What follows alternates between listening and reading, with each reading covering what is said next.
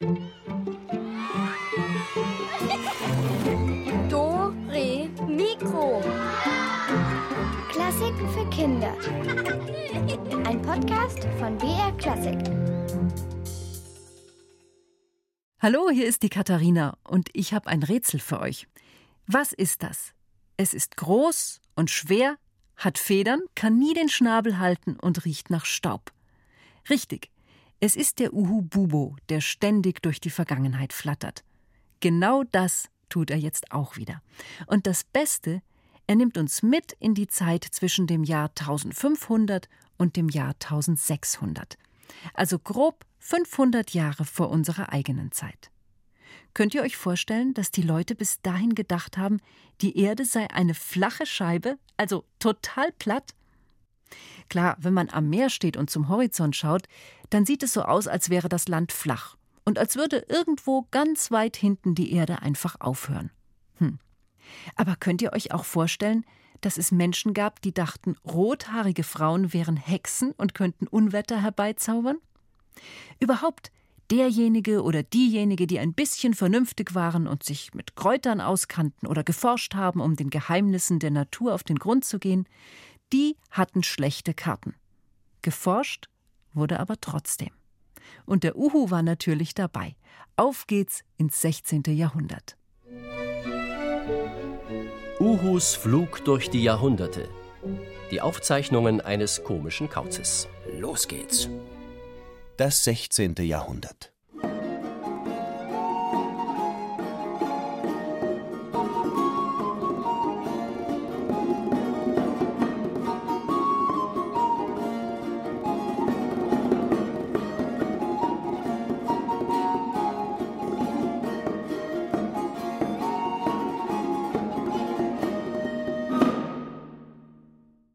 Neuzeit beginnt.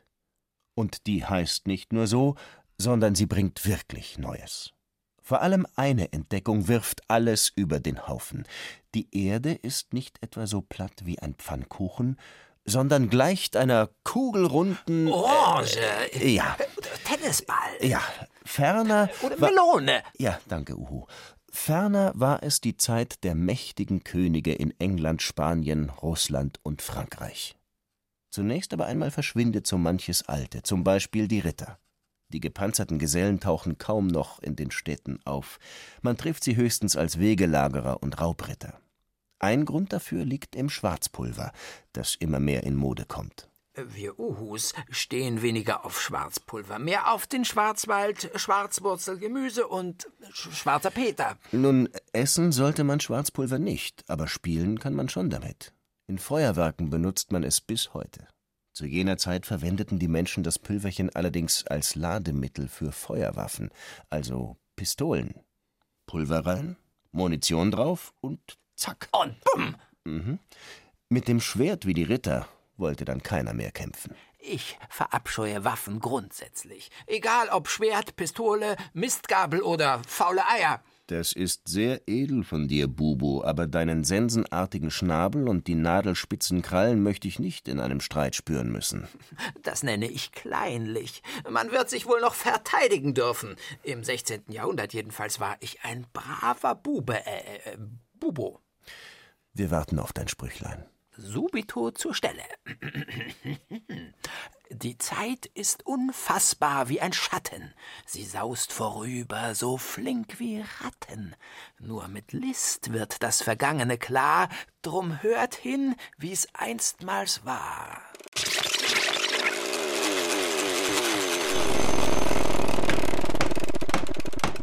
Mein Name ist Martin Luther, Mönch.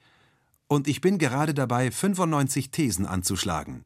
Ich übe Kritik an der Kirche. Warum das? Ein Beispiel.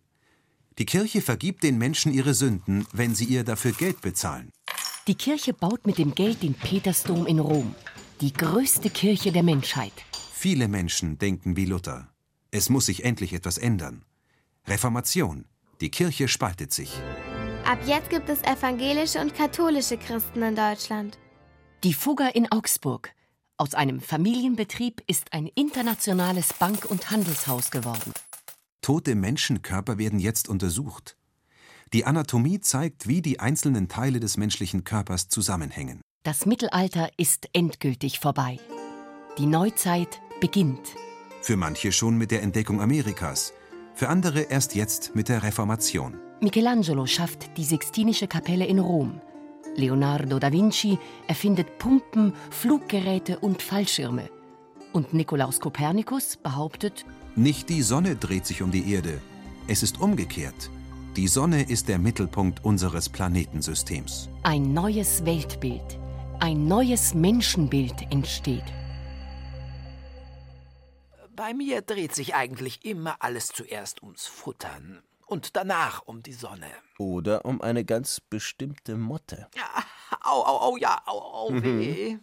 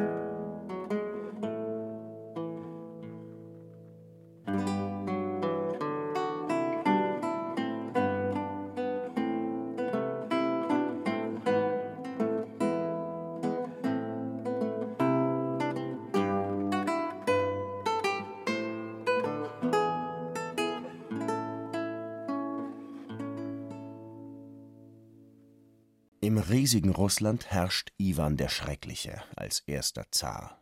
Im kleinen Bayern hingegen regiert Herzog Albrecht. Er ist zwar kein schrecklicher, aber ein sparsamer Machthaber. Ein ganz bestimmter Komponist und Sänger muss sich manchmal ganz schön über den knauserigen Herzog ärgern. Man nennt ihn Fürst der Musik. Und er heißt Orlando di Lasso. Ist das nicht ein klangvoller Name? Orlando di Lasso. Mhm. Fast so melodiös wie Uhu Bubo. Mhm, ja, ich finde auch, Orlando hat es in sich. Nach vielen Wanderjahren durch Italien, Frankreich und England hat er es sich in München bequem gemacht und leitet die berühmte Münchner Hofkapelle. Und ich steckte echt in der Patsche. Denn mit Kleinstlebewesen kannte ich mich als weltgewandter Uhu damals kein bisschen aus dass es Knospengespinstmotten, Trugmotetten und Sackmotten gibt. Wer weiß das schon? Und wer will das schon wissen? Nimm uns lieber mit nach München.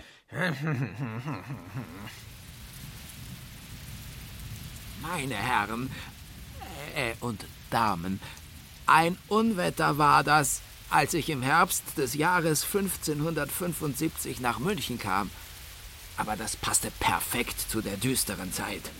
Damals gab es tatsächlich noch Hexenverbrennungen. Lustiges Leben wurde bestraft und noch nicht einmal das Hofbräuhaus gab's in München. Ich armer Tropf benötigte dringend einen Unterschlupf und umkreiste am Platzl ein ansehnliches Häuschen mit großen Fenstern. Da, in der Scheibe ein kleines Loch. Das ist die Rettung. Bubo, Bubo, du, du, du, du, du. Morgen gibt's eine Maus weniger zu futtern. Ich bleib ja fast stecken mit meinem Bauchpölsterchen.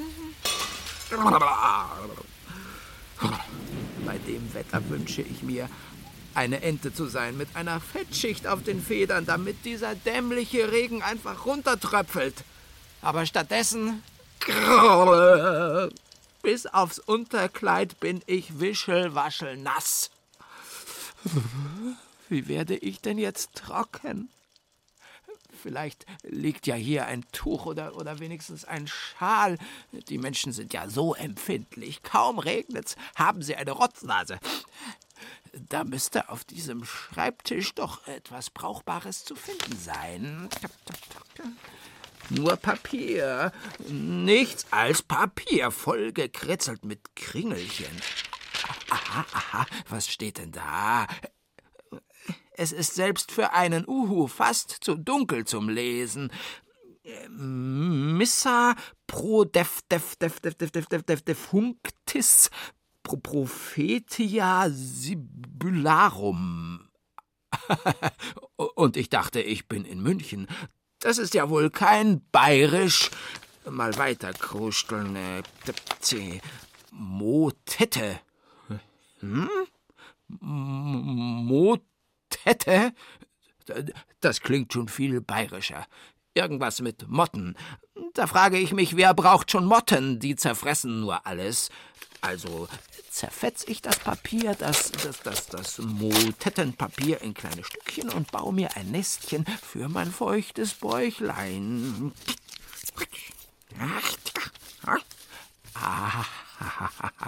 Was für eine Wohltat. Und als Krönung nun ein erholsames Nickerchen. Gute Nacht, Orlando. Bis morgen.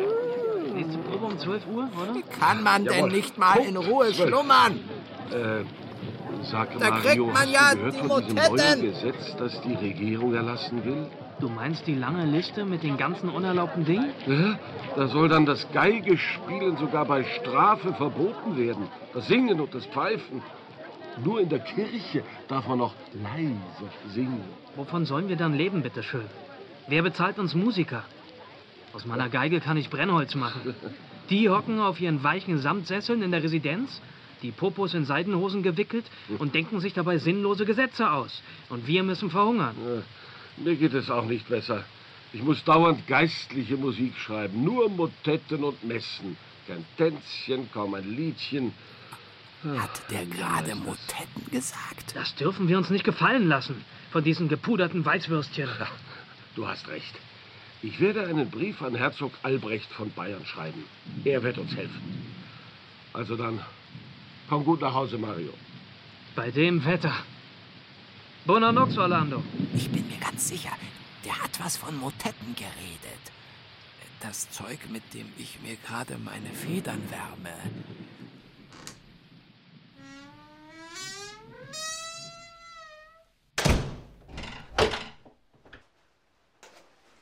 Oha!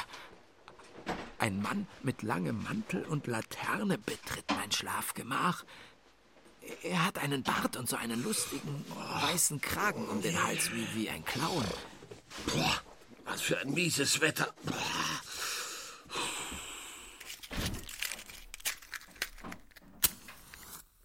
Sachte, sachte.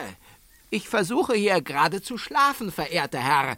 Da können Sie doch nicht einfach so hereinplatzen und so grell den Raum erleuchten. Sachte, sachte, Federvieh. Das ist mein Arbeitszimmer, wo mich niemand, weder meine Kinder noch meine Frau, noch du stören darfst. Und ich werde jetzt auf diesem Tisch noch eine Motette und ein Madrigal fertig komponieren. Außerdem, erschreck mich nicht so. Wer bist du überhaupt? Sicher nicht Herzog Albrecht von Bayern. Ich bin Fürst Bubu der Erste, derzeit ohne Zuhause und äh, zudem ziemlich nass. Oh, oh, weh, oh, nein, oh Gott. Hier, meine, meine ganzen Noten hast du verschmiert, du Schmutzfink. Verzeihung. Uhu, nicht Fink. Hier, schau her, alle Arbeit umsonst. Sei froh, dass ich kein Vogelhändler bin, sonst würde ich dich augenblicklich in einen Käfig stecken. Oh, oh, oh, oh äh, Verzeihung, ich wusste nicht, dass diese äh, Mottenpapiere wichtig sind. Ich komponiere Motetten. Musik, verstehst du?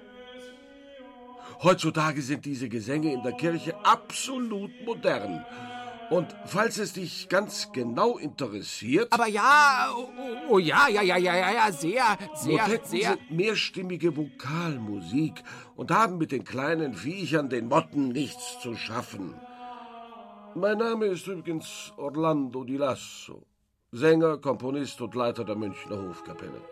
Ich gebe zu, von dem hatte ich noch nie etwas gehört. Aber wir Uhus sind ja keine Freunde der Mehrstimmigkeit, weil wir meistens und am liebsten alleine vor uns hinsingen. Versprich mir, Kauz, dass du nie wieder meine Notenzettel in Stücke rupfst. Dann äh, gewähre ich dir ein paar Tage Unterschlupf. Nun, äh, ich wäge ab. Ich habe keine großen Reisepläne, bald kommt der Winter, also bleibe ich bei Orlando. Und der legt derweil, ohne meine Antwort abzuwarten, einen sauberen Papierbogen auf den Tisch und schreibt. Hochverehrter Herzog von Bayern. Dem musst du aber kräftig die Meinung sagen. Der will euch die, die Violinen, Violonen und, und Violoncellonen verbieten. Ungeheuerlich. Moment mal, woher weißt du denn das, Federvieh? Kunststück. Ich bin hellhörig und kenne mich in der Politik bestens aus. Ein Kinderspiel. Für dich bin ich übrigens Bubo. Na, dann hilf mir mal bei der Suche nach den richtigen Wörtern. Uh. Herzog Albrecht darf keinesfalls sauer werden, aber er muss kapieren, dass ich mir mein Orchester nicht einfach zusammenstutzen lasse.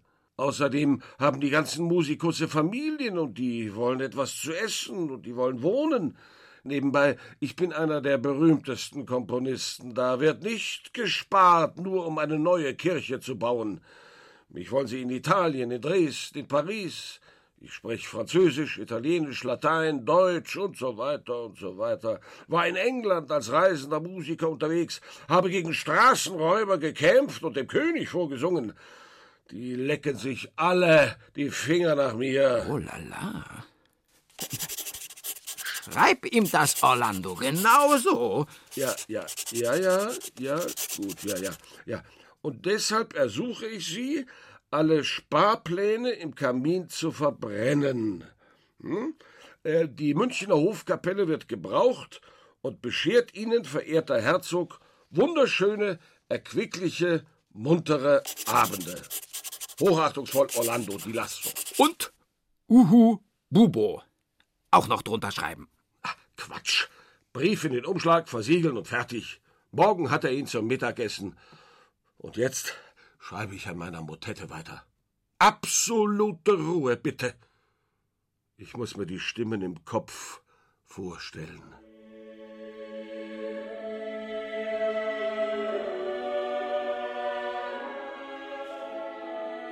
Das hinkriegt, das ist mir bis heute ein Rätsel. Orlando hört mehrere Singstimmen gleichzeitig und zwar nicht mit den beiden Ohren, sondern im Kopf. Und das klingt dann nicht wie Kraut und Rüben, sondern richtig geheimnisvoll und äh, gut. Uhu, du musst dir diese Musik vorstellen, wie lauter bunte Glasscheiben, die man immer wieder anders übereinander legt. Und dann scheint plötzlich die Sonne hindurch und es ergeben sich noch nie dagewesene Farben. Das sind dann die Singstimmen. Manchmal betritt man mit den Tönen auch einen geheimnisvollen Raum, irgendwo zwischen Himmel und Erde. Und man ist fast bei Gott zu Hause.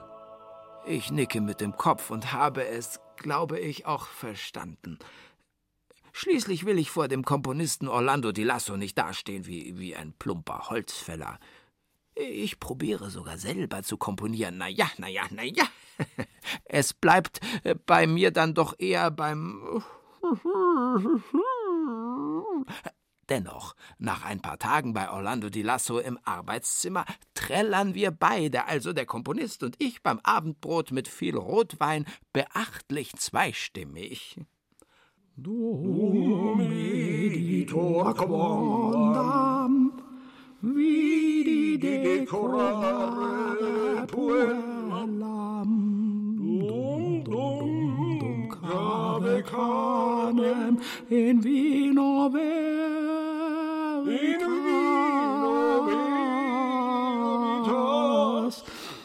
Leider hat uns niemand gehört.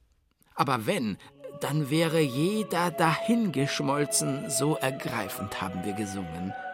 Und den Komponistenwettbewerb von Evreux, den hätten wir bestimmt um ein Haar oder, oder, oder sagen wir um eine Feder damit gewonnen. Immerhin hat Orlando da schon zweimal für so eine lateinische Motte die Goldmedaille eingeheimst.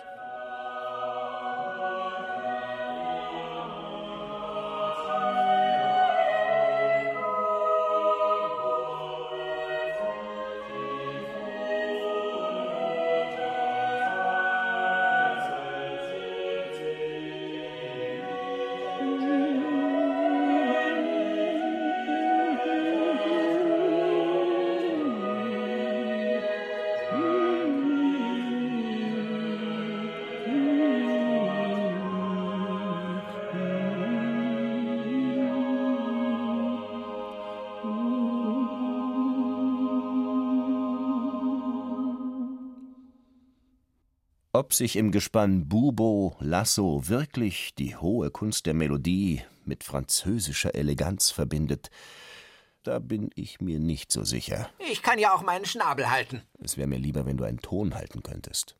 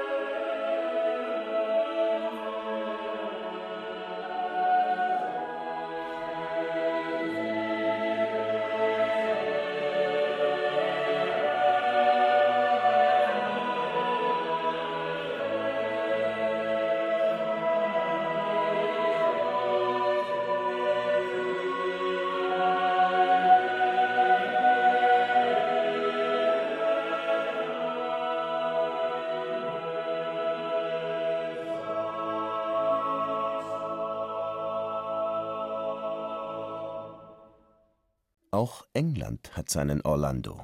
Der denkt sich nicht nur Melodien aus, sondern Gedichte und obendrein ganze Theaterstücke. Auf den Namen William Shakespeare hört der bärtige Schreiberling, der im schmutzigen London lebt, wo in den Straßen der Müll verrottet, wo gerade die Pest wütet. Aber bevor er nach London kam und Ruhm, Ehre und Geld erntete, da hat er allerlei Schabernack getrieben. Manche sagen, er war Wilderer. Andere behaupten, er habe im Gefängnis gehockt. Und als Söldner gekämpft hat er vielleicht auch. Keiner weiß das so genau. Auf jeden Fall verschwand er acht Jahre irgendwo im Untergrund. Wenn ich mich da mal einmischen darf. Aber gern. Immerhin lebte ich zu jener Zeit gerade im Dachstuhl des Globe Theatre in London. Wirklich wahr ist, Shakespeare zog mit einer reisenden Theatergruppe herum ungefähr so wie die Gaukler vom Jahrmarkt. Und er arbeitete mal als Schauspieler, als Kartenkontrolleur, mal als Bohnenkoch oder auch Perückenmacher. William, das Mädchen für alles. Das könnte erklären, wieso William Shakespeare das Leben so gut kannte und ein Adlerauge für gute junge Schauspieler hatte. Denn die brauchte er immer für seine Stücke. Das ist gemein. Immer heißt es Adlerauge. Wir Uhus, wir sehen mindestens genauso gut. Ja, Uhus, Mädchen oder Frauen durften nämlich im England der damaligen Zeit nicht auf der Bühne stehen. Jede Frauenrolle wurde von einem Knaben oder Mann gespielt. Ab nach London.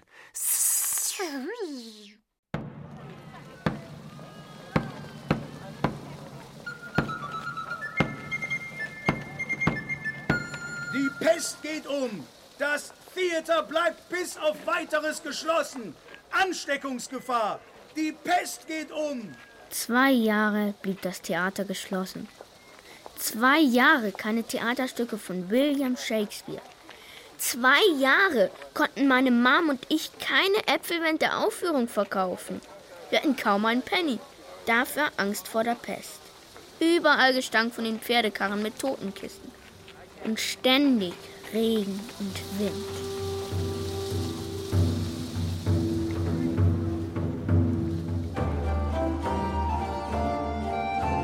Doch eines Tages war alles vorbei. Die Fahne wehte wieder, oben auf dem Spitzenholzturm des Theaters. Schon von weitem entdeckte ich sie, als ich von der Schule nach Hause ging. Von diesem Tag an lief unser Äpfelverkauf wieder großartig. Die Zuschauer strömen jetzt wieder in die Aufführung, denn Shakespeare ist ja der berühmteste Dichter des Theaters. Sogar Elisabeth, unsere Queen, liebt Shakespeares Komödien.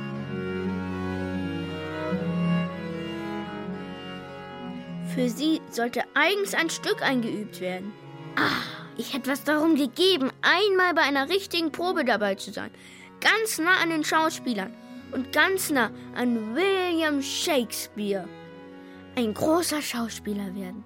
Das wollte ich schon immer. Auf der Bühne stehen, mit einem schönen Kostüm und hohe Dichtkunst vortragen. Aber ein Bub mit zwölf Jahren hat brav in die Schule zu gehen, sagt meine Mom. Trotzdem platzte ich vor Neugier, was da wohl im Theater geprobt wurde. Also schlich ich um den runden Holzbau herum bis zum Bühneneingang. Ich schlüpfte ganz leise in eine Loge neben der Bühne. Geduckt habe ich mich, Ich hielt ganz still. Mit einem Auge schaute ich durch das kleine Loch im Logengeländer. Auf der Bühne standen zwei Schauspieler. Der eine hatte einen Gehrock an und der andere war ein sehr junger Schauspieler. Der war als Frau verkleidet und wedelte ständig mit einem Fächer herum. Und ganz am Rand saß William Shakespeare und sah gebannt auf die Bühne, genau wie ich. Geh mir, du Wespe! Du bist allzu böse. Nennt ihr mich Wespe? Fürchtet meinen Stachel. Das beste Mittel ist, ihn auszureißen. Ja, wüsste nur der Narr, wo er versteckt. Halt, halt, bitte, bitte. Das Stück heißt doch nicht umsonst der widerspenstigen Zähmung. Du musst die Katharina widerspenstig spielen. Wer weiß nicht, wo der Wespe Stachel sitzt? Im Schweif. Nein, in der Zunge. In wessen Zunge? In eurer, Zungendrescher, spitzer Stichler. Schau ihr in die Augen und mehr Bewegung. Bewegt euch, ja bitte. Also weiter. Plötzlich kitzelte mich etwas in der Nase. Und nochmal. Ganz still war es auf einmal, bis der eine rief. So laut wird ja wohl kaum eine Ratte niesen können. Zeig dich, du Störenfried. Also erhob ich mich. Shakespeare warf mir einen scharfen Blick zu. Meister Shakespeare, mein Belauschen war in keiner bösen Absicht. So bin ich doch nur ein Verehrer Ihrer hohen Schreib- und Dichtkunst. Für wahr, ich werde viel lieber Ihren Worten Zeit und Achtung schenken, als den dümmlichen Lateinvokabeln in der Schule. Ha! Habt ihr das gehört? Da will das Bürschchen Schule schwänzen und unseren Stücken lauschen. Ha! Wer will das nicht? Halt ein, lass den Burschen hier auf die Bühne treten. Er winkte mir zu. Also kletterte ich über das Geländer auf die Bühne. Geh mal ein paar Schritte seitwärts. Mhm. Mhm. Halt dich aufrecht. Nicht so angespannt. Gut so. Und äh, jetzt äh, dreh dich plötzlich um, als hättest du etwas gehört. Und jetzt sprich mir nach. Oh, meine Tat ist faul. Sie stinkt zum Himmel. Oh, meine Tat ist faul. Sie stinkt zum Himmel. N nein, nein, spontaner. Oh, meine Tat ist faul. Sie stinkt zum Himmel. Oh, nein, nein, so geht das nicht. Ich hatte den Meister nicht überzeugt. Ich wollte schon von der Bühne gehen. Halt ein! Genauso enttäuscht, wie du jetzt bist, sagst du, oh, meine Tat ist faul. Oh, meine Tat ist faul. Und jetzt, verdammt, sie stinkt zum Himmel. Verdammt, sie stinkt zum Himmel. Und jetzt beides. Da wusste ich, auf diesen einen Moment kommt es an. Oh, meine Tat ist faul. Sie stinkt zum Himmel. Genug. Nun, mein Bürschchen, dein ungestümer Wille gefällt mir. Du könntest dich gut machen. Hast eine wohlklingende Stimme und deine Sprache ist feinfühlig. Nur bist du noch zu jung und zu zierlich, um eine Katharina oder sogar eine Julia zu spielen. Du musst noch in die Kleider wachsen. Aber, aber ich. Aber ich gebe dir zwei, drei Jahre noch, und dann bist du ein perfekter Knabenschauspieler. Shakespeare fand mich gut. Er fand mich gut. Hopp heißer. Ich wollte am liebsten wild wie ein Narr tanzen. Er, Shakespeare und kein anderer. Von diesem Tag an lernte ich wie besessen Texte. Sie schwirrten mir nur so im Kopf herum und Shakespeares Figuren verfolgten mich bis in den Schlaf. Puck aus dem Sommernachtstraum. Ich bin der Gnom, ich bin der Geist, der schlau und schalkhaft lose Streiche heckt und in den Städten gern die Mädchen schreckt, der Schnickschnack treibt mit Wanderern nächtlich spät. Doch helf ich denen, die mich näher kennen und lieber Puck und guter Waldgeist nennen. Bei fast jeder Probe darf, nein, muss ich nun zusehen. Am schönsten sind die Hauptproben, wenn die Musiker dabei sind. Es wird gesungen und gespielt auf laute Viola und Dudelsack. Wenn eine Szene ganz besonders furchterregend sein soll, erklingt die Schalmei. Dann erscheint ein Geist auf der Bühne. Von deinen Vettern träum erwürgt im Turm. Und seien wir Blei in deinem Busen, Richard. Zieh nieder dich in Unfall, Schmach und Tod. Die Seelen deiner Neffen rufen dir. Verzweifel und stirb. Einen Geist will ich nicht unbedingt spielen. Lieber einen Narr. Der darf tanzen zu Flöte und Tambourin. Immer am Schluss vom Stück. Und so wild, dass Meister Shakespeare jedes Mal um den Bühnenboden fürchten muss. Die Welt steht schon eine hübsche Weil, hopp heißer bei Regen und Wind. Doch das Stück ist nun aus und ich wünsch euch viel Heil und dass es euch künftig so gefallen mag.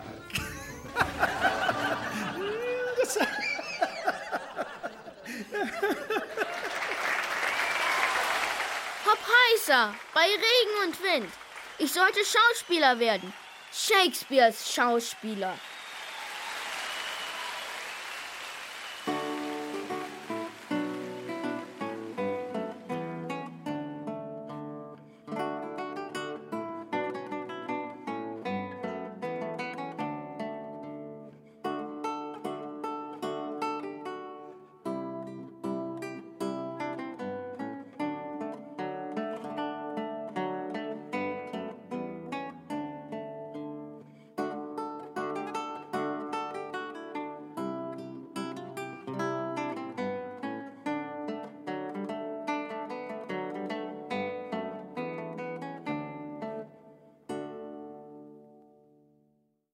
Schauen wir uns noch ein wenig in Italien um. Hier liebt man nicht nur das Theater und die Malerei, sondern vor allem die Musik. Und derjenige, dessen Namen mit dem Buchstaben M beginnt, der scheint wohl automatisch weltberühmt zu werden. Michelangelo, der Maler, und, und Monteverdi, der Musiker. Äh, Vielleicht hätte ich mich damals einfach Mubo nennen sollen statt Bubo. Richtig Glück gehabt hat der junge Bursche Monteverdi, als man ihm Arbeit am Hof von Mantua gab. Da zeigte er, was er alles beherrschte. Singen, Geigen und er wurde Leiter eines kompletten eigenen Orchesters. Da habe ich, Uhu Mubo, den Chef Monteverdi sogar persönlich getroffen, gewissermaßen. Was heißt gewissermaßen? Aus der Luft oder wie? Hm? Ähm, in meiner Werkstatt hingegen, da kann man Claudio häufig antreffen. Er beherrscht Viola. Unglaublich. Also, damit das klar ist, nicht Viola, die Frau vom Fischhändler, sondern die Viola mit den vier Seiten, auch genannt Bratsche. Claudio ist ein Suantore di Viola, sozusagen ein Bratschenchef. Und ich baue ihm die Instrumente. Neulich hat er eine neue Viola abgeholt, ein besonders prachtvolles Stück mit geschnitztem Löwenkopf. Uah. Aber nicht nur ihm helfe ich, Massimo, Geigen- und Violabauer von Mantua, sondern seinem ganzen Orchester. Hast du einen schiefen Steg an der Geige oder einen lockeren Wirbel am Cello oder sonst eine Schraube locker? Dottore Massimo hilft dir aus der Patsche. Das sagt Claudio Monteverdi stets zu den Musikern der Hofkapelle. Und äh, mir soll es recht sein.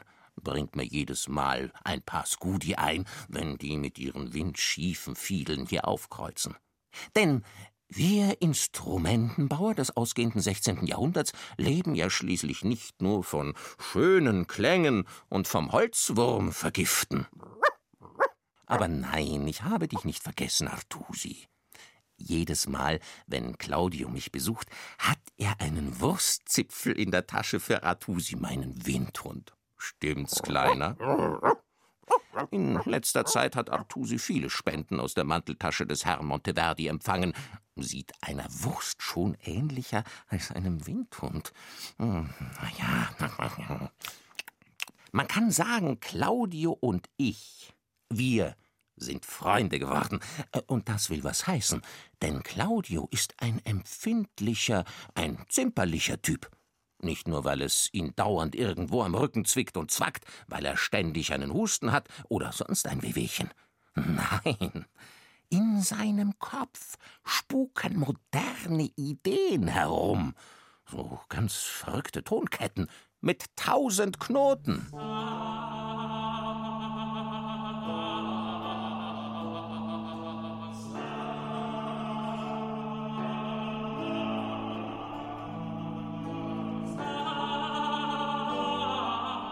Claudio macht Experimente mit Stimmen. Wie ein Alchemist, der versucht, Gold herzustellen. Er mischt etwas hiervon hinein. La Primavera. Und davon. Rimanti in pace. Und heraus kommen dann bislang ungehörte Melodien. Artusi und ich sind ganz vernarrt in diese Klänge.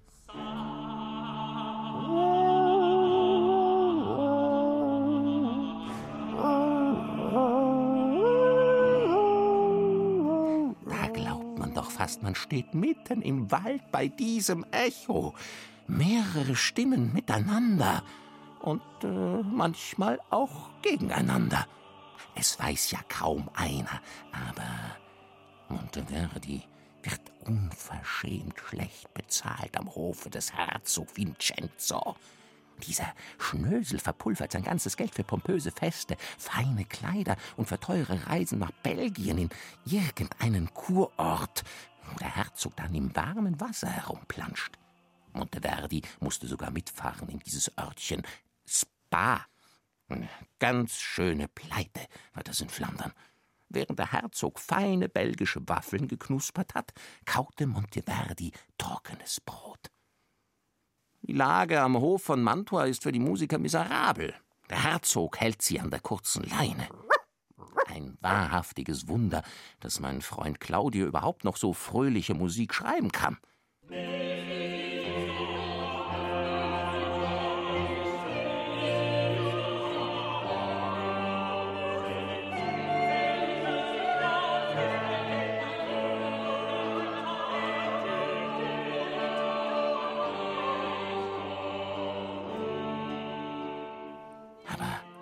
jetzt gerade komponiert, das übertrifft alles. Ungelogen. Ist gut, Artusi. Ich verrate ja nicht zu viel. Es soll nämlich noch ein Geheimnis bleiben. Bisher schrieb Claudio hauptsächlich Madrigale. Ähm, Nicht zu verwechseln mit Matratze oder Matrikel. Äh, nein, Madrigale. Das sind im Grunde Lieder und die bestehen aus zig verschiedenen Stimmen. Sie erzählen allerlei aus dem stinknormalen Leben. Von fauligen Früchten, hübschen Mädchen, hungrigen Männern, zarten Schneeflocken, roten Backen, winzigen Vögelchen, vom Frühling und manchmal auch vom Tod.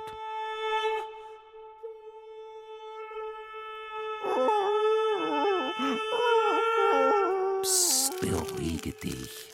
So schlimm ist es doch nicht, armes Windhündchen. Hier hast du noch ein Stückchen Schokolade. Was ich an diesen Madrigalen überhaupt nicht kapiere, wieso kommen die Sänger nicht durcheinander? Da blökt doch jeder dem anderen seine Stimme ins Ohr. Und es klingt nicht einmal falsch. In diesem neuen Stück von Claudio Monteverdi, an dem er sich die Finger wund schreibt, da gibt es nicht nur Madrigale, sondern auch kleine Tänzchen für das Orchester, Ballettmusik und Fanfaren, wie bei einem großen Fest. Also für jede Laune und jeden Geschmack was dabei. Diese Musik erzählt eine abenteuerliche Geschichte. Das war noch nie da. Psst, psst. Und die Sänger spielen die Geschichte auf der Bühne. Naja, im Theater ist das ein alter Hut, aber mit Musik sensationell neu. Ich freue mich, wenn das Ding fertig ist. Opera soll das dann heißen. Also wegen mir hätte der Name durchaus spannender sein können. Teatro Massimo e cantando e parlando e viola, Chitteronna, großes Gesangstheater oder sowas. Mensch, die Geige sollte heute noch fertig werden. Ich bin mir sicher, mein Freund Claudio Monteverdi wird jetzt endlich berühmt werden und reich als Erfinder der ersten Opera. Moment. Ähm, Wie war noch gleich der Titel dieser Opera? Ach ja, äh, irgendwas mit einem Schlangenbiss und einer Frau, die dann stirbt. Er hat es mir doch verraten. Äh, so, so, so ähnlich wie ähm, Oregano, das Pizzagewürz. Oh, wer mag das wohl so spät noch sein? Äh, äh, Orgel, äh, Orcus, Orio, Oreg... Ah, ich hab's. Orfeo. L'Orfeo. Die erste Oper der Geschichte. Orfeo. Da kommt er ja, der hochverehrte Komponist Claudio. Wenn man vom Teufel spricht. Buonasera, maestro.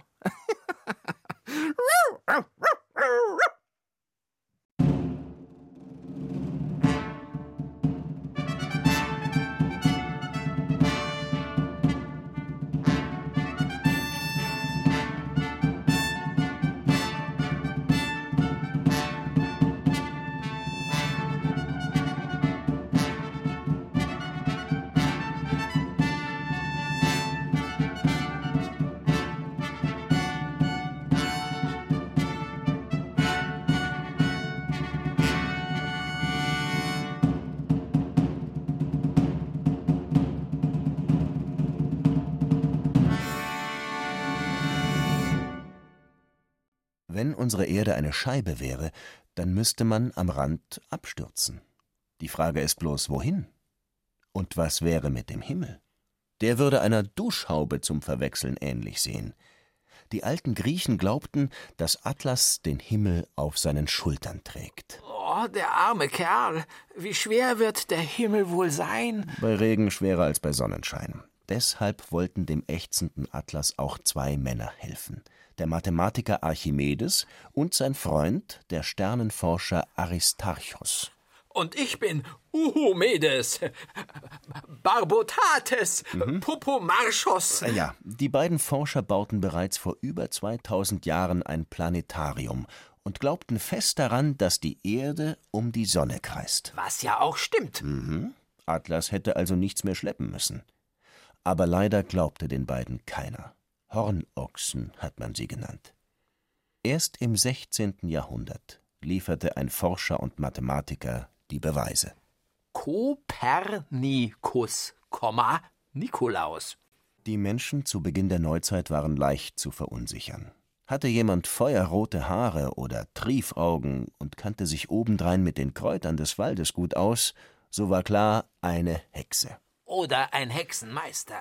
Hexen können sich in dreibeinige Hasen verwandeln, Äxte melken, die Ernte verderben, Unwetter bringen und vor allem, sie sind mit dem Teufel im Bunde. Vor Hexen und ihren Kräften geschützt haben sich die abergläubischen Menschen mit absonderlichen Dingen. Johanniskraut über der Türe, Salz vor dem Kuhstall, Kreuze aus schwarzer Kohle auf dem Türrahmen, und sie haben eiserne Gegenstände wie Hufeisen oder Messer außen am Haus befestigt. Und im Haus haben sie Weihrauch herumgeschwenkt. Davon kriege ich immer einen trockenen Hals. naja. Im 16. Jahrhundert, als die Hexenverfolgung überall tobte, da hättest du keine guten Karten gehabt als einer, der bei Weihrauch husten muss. Und, ja, ja, wenn ich dich so anschaue, Schimmert deine Federpracht nicht rötlich? Singst du nicht ganz grässlich falsch? Kannst du nicht auf einem Besen fliegen? Hör mal, ich fliege ohne Hilfsmittel. Kein Düsenantrieb, kein Kerosin, kein Besen. Mhm. Umso verdächtiger.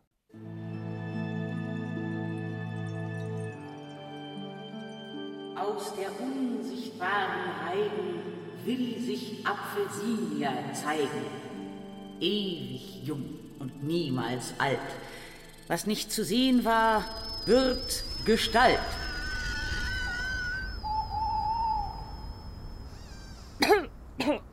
Na bitte. Das Sichtbarwerden war diesmal überhaupt kein Problem. Ich bin die größte Hexe des 16. Jahrhunderts. Übrigens auch die einzige. Die anderen Mädels, die jetzt überall unter Hexe laufen, sind ja alle nicht echt, ne? Ständig muss ich das richtig stellen. Gestern zum Beispiel, die kleine Rothaarige. Die Pfaffen haben sie ins Wasser geschmissen und weil sie nicht schwimmen konnte, haben sie gesagt, sie sei eine Hexe, weil die könnte nämlich nicht schwimmen. So ein Eulenmist. Hexen nicht schwimmen. Natürlich kann ich nicht schwimmen, wozu auch? Dafür gibt's ja schließlich den Verwandlungszauber. Grünes Feuer, Waldesrauschen, lass uns die Gestalten tauschen. Karpfenschuppe, Tümpel, Glitsch und schon werde ich zum Fitsch, äh, Flitsch, Fisch. Oh nein, bitte nein. Das passiert mir immer wieder. Im Ganzen sehe ich aus wie ein 1A-Karpfen. Nur leider mit Händen statt Flossen. Alles wegen des kleinen Versprechers. Naja, jedenfalls habe ich die Kleine gestern gerettet. War natürlich unschuldig. Aber sie hatte eben dieses Muttermal auf der Schulter. Ich persönlich fand das sogar recht kleidsam, aber ihre Nachbarin ist sofort zu den Hexenjägern gelaufen und hat sie angezeigt und gesagt, das arme Kind wäre mit dem Teufel im Bunde. Mit etwas Glück, Gestalt zurück. Boah, nee, wirklich. Ich komme gar nicht mehr zum Freizeitzaubern, weil ich ständig falsche Hexen befreien muss. Das gleiche mit der heute früh. Hu, hu, hu, hu, hat der Mönch gesagt. Die hat den bösen Blick. Hu, hu, hu. Wenn die erst eine Kuh anschaut, wird die Kuh krank. Na, was hat die gute alte Apfelsinia wohl gemacht, hä? Verwandlungszauber, ne? Grünes Feuer, Waldesrauschen, lass uns die Gestalten tauschen. Euter, Spalthuf, Hörner, Mu, Apfelsinia wird zur Kuh.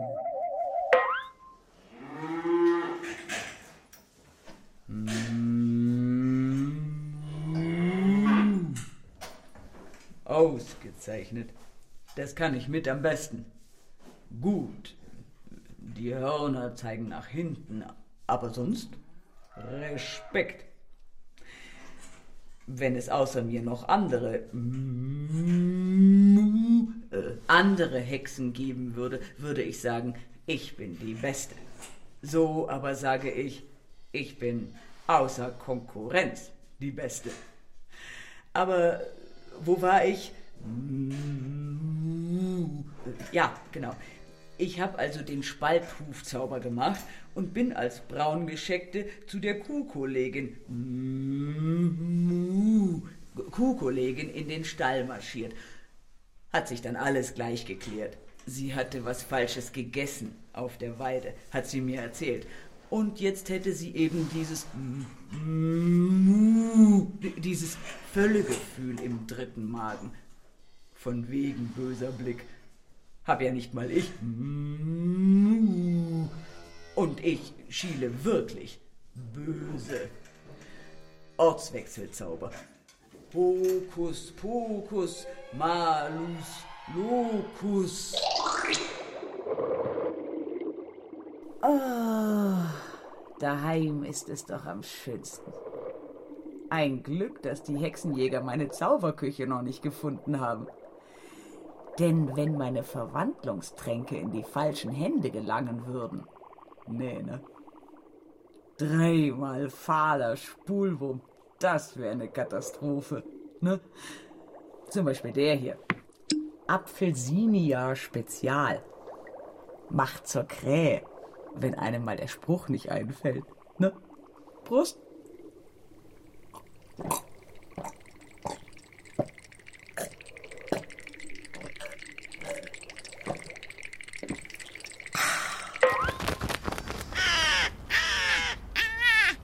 Ich sag's ja. Der Trank ist das einzig Senkrechte. Von wegen Flugsalbe oder, oder Besenstiel oder Alraunensuppe. Alles Quatsch, was die Kirche einer Hexe alles unterstellt. Keine Ahnung, die Pfaffen. Nee, wirklich. Ah. Vor zwei Wochen, ja? Fliege ich gerade so bei der alten Sibylle vorbei. Na, die da den Kräuterladen betreibt im Wald. Kennt sich wirklich aus, die Alte. Hab selber schon mal was bei ihr gekauft gegen Hals, Halsschmerzen. Ja, also vor zwei Wochen also wollten die Hexenjäger sie doch glatt auf den Scheiterhaufen werfen und verbrennen. Der pure Neid. Nur weil sie alles über Kräuter weiß und prima Heilmittel kennt. Naja, kurzum, ich habe dann gesagt, grünes Feuer, Waldesrauschen, lass uns die Gestalten tauschen. Hand zur Kralle, Haar zu Fell, Menschenlaut wird Wolfsgebell.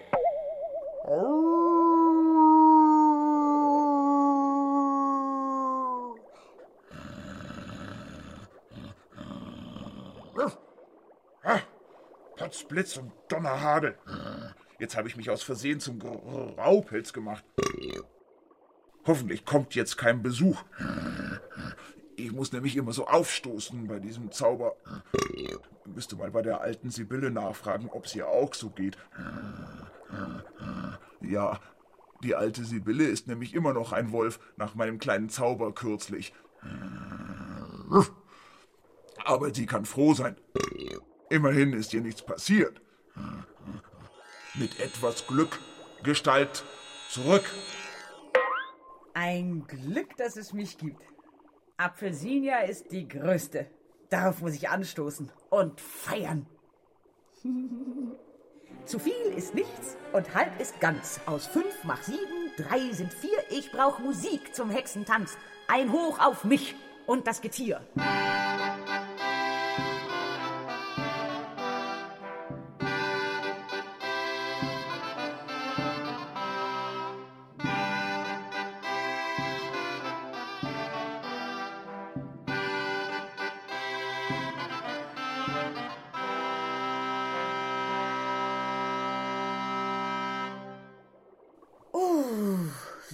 Sein ist anstrengend.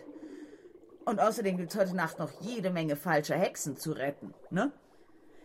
Deshalb, noch bin ich hier, gleich nicht mehr da.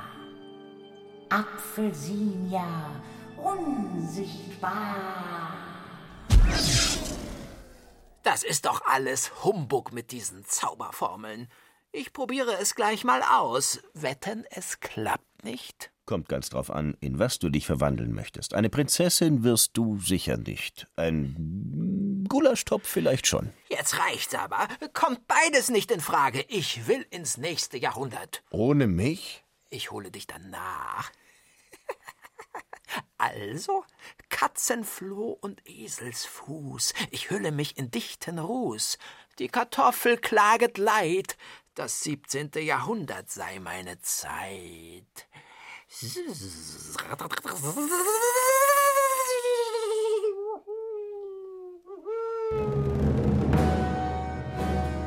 Uhu? Wo steckst du? Uhu? Hallo, bist du unterm Tisch? Nee, da ist er nicht. Jetzt ist er wohl weg. Und weg ist er, der Uhu, einfach davon geflattert. Naja, er hat sich schon mal ins nächste Jahrhundert gebeamt. Oder anders gesagt, teleportiert. Deswegen lasst uns jetzt mal Schluss machen und vor allem Kraft tanken, denn dann folgen wir dem Uhu ins 17. Jahrhundert. Seid ihr dabei? Treffpunkt, selber Ort, selbe Uhrzeit. Also Dore Mikro mit Udo Wachtfeitel als Erzähler und Burkhard Dabinos als Uhu Bubo. Wo es genau hingeht, das wird noch nicht verraten. Auf jeden Fall treffen wir Seefahrer und einen König mit einem riesigen Schloss. Bis dahin, eure Katharina.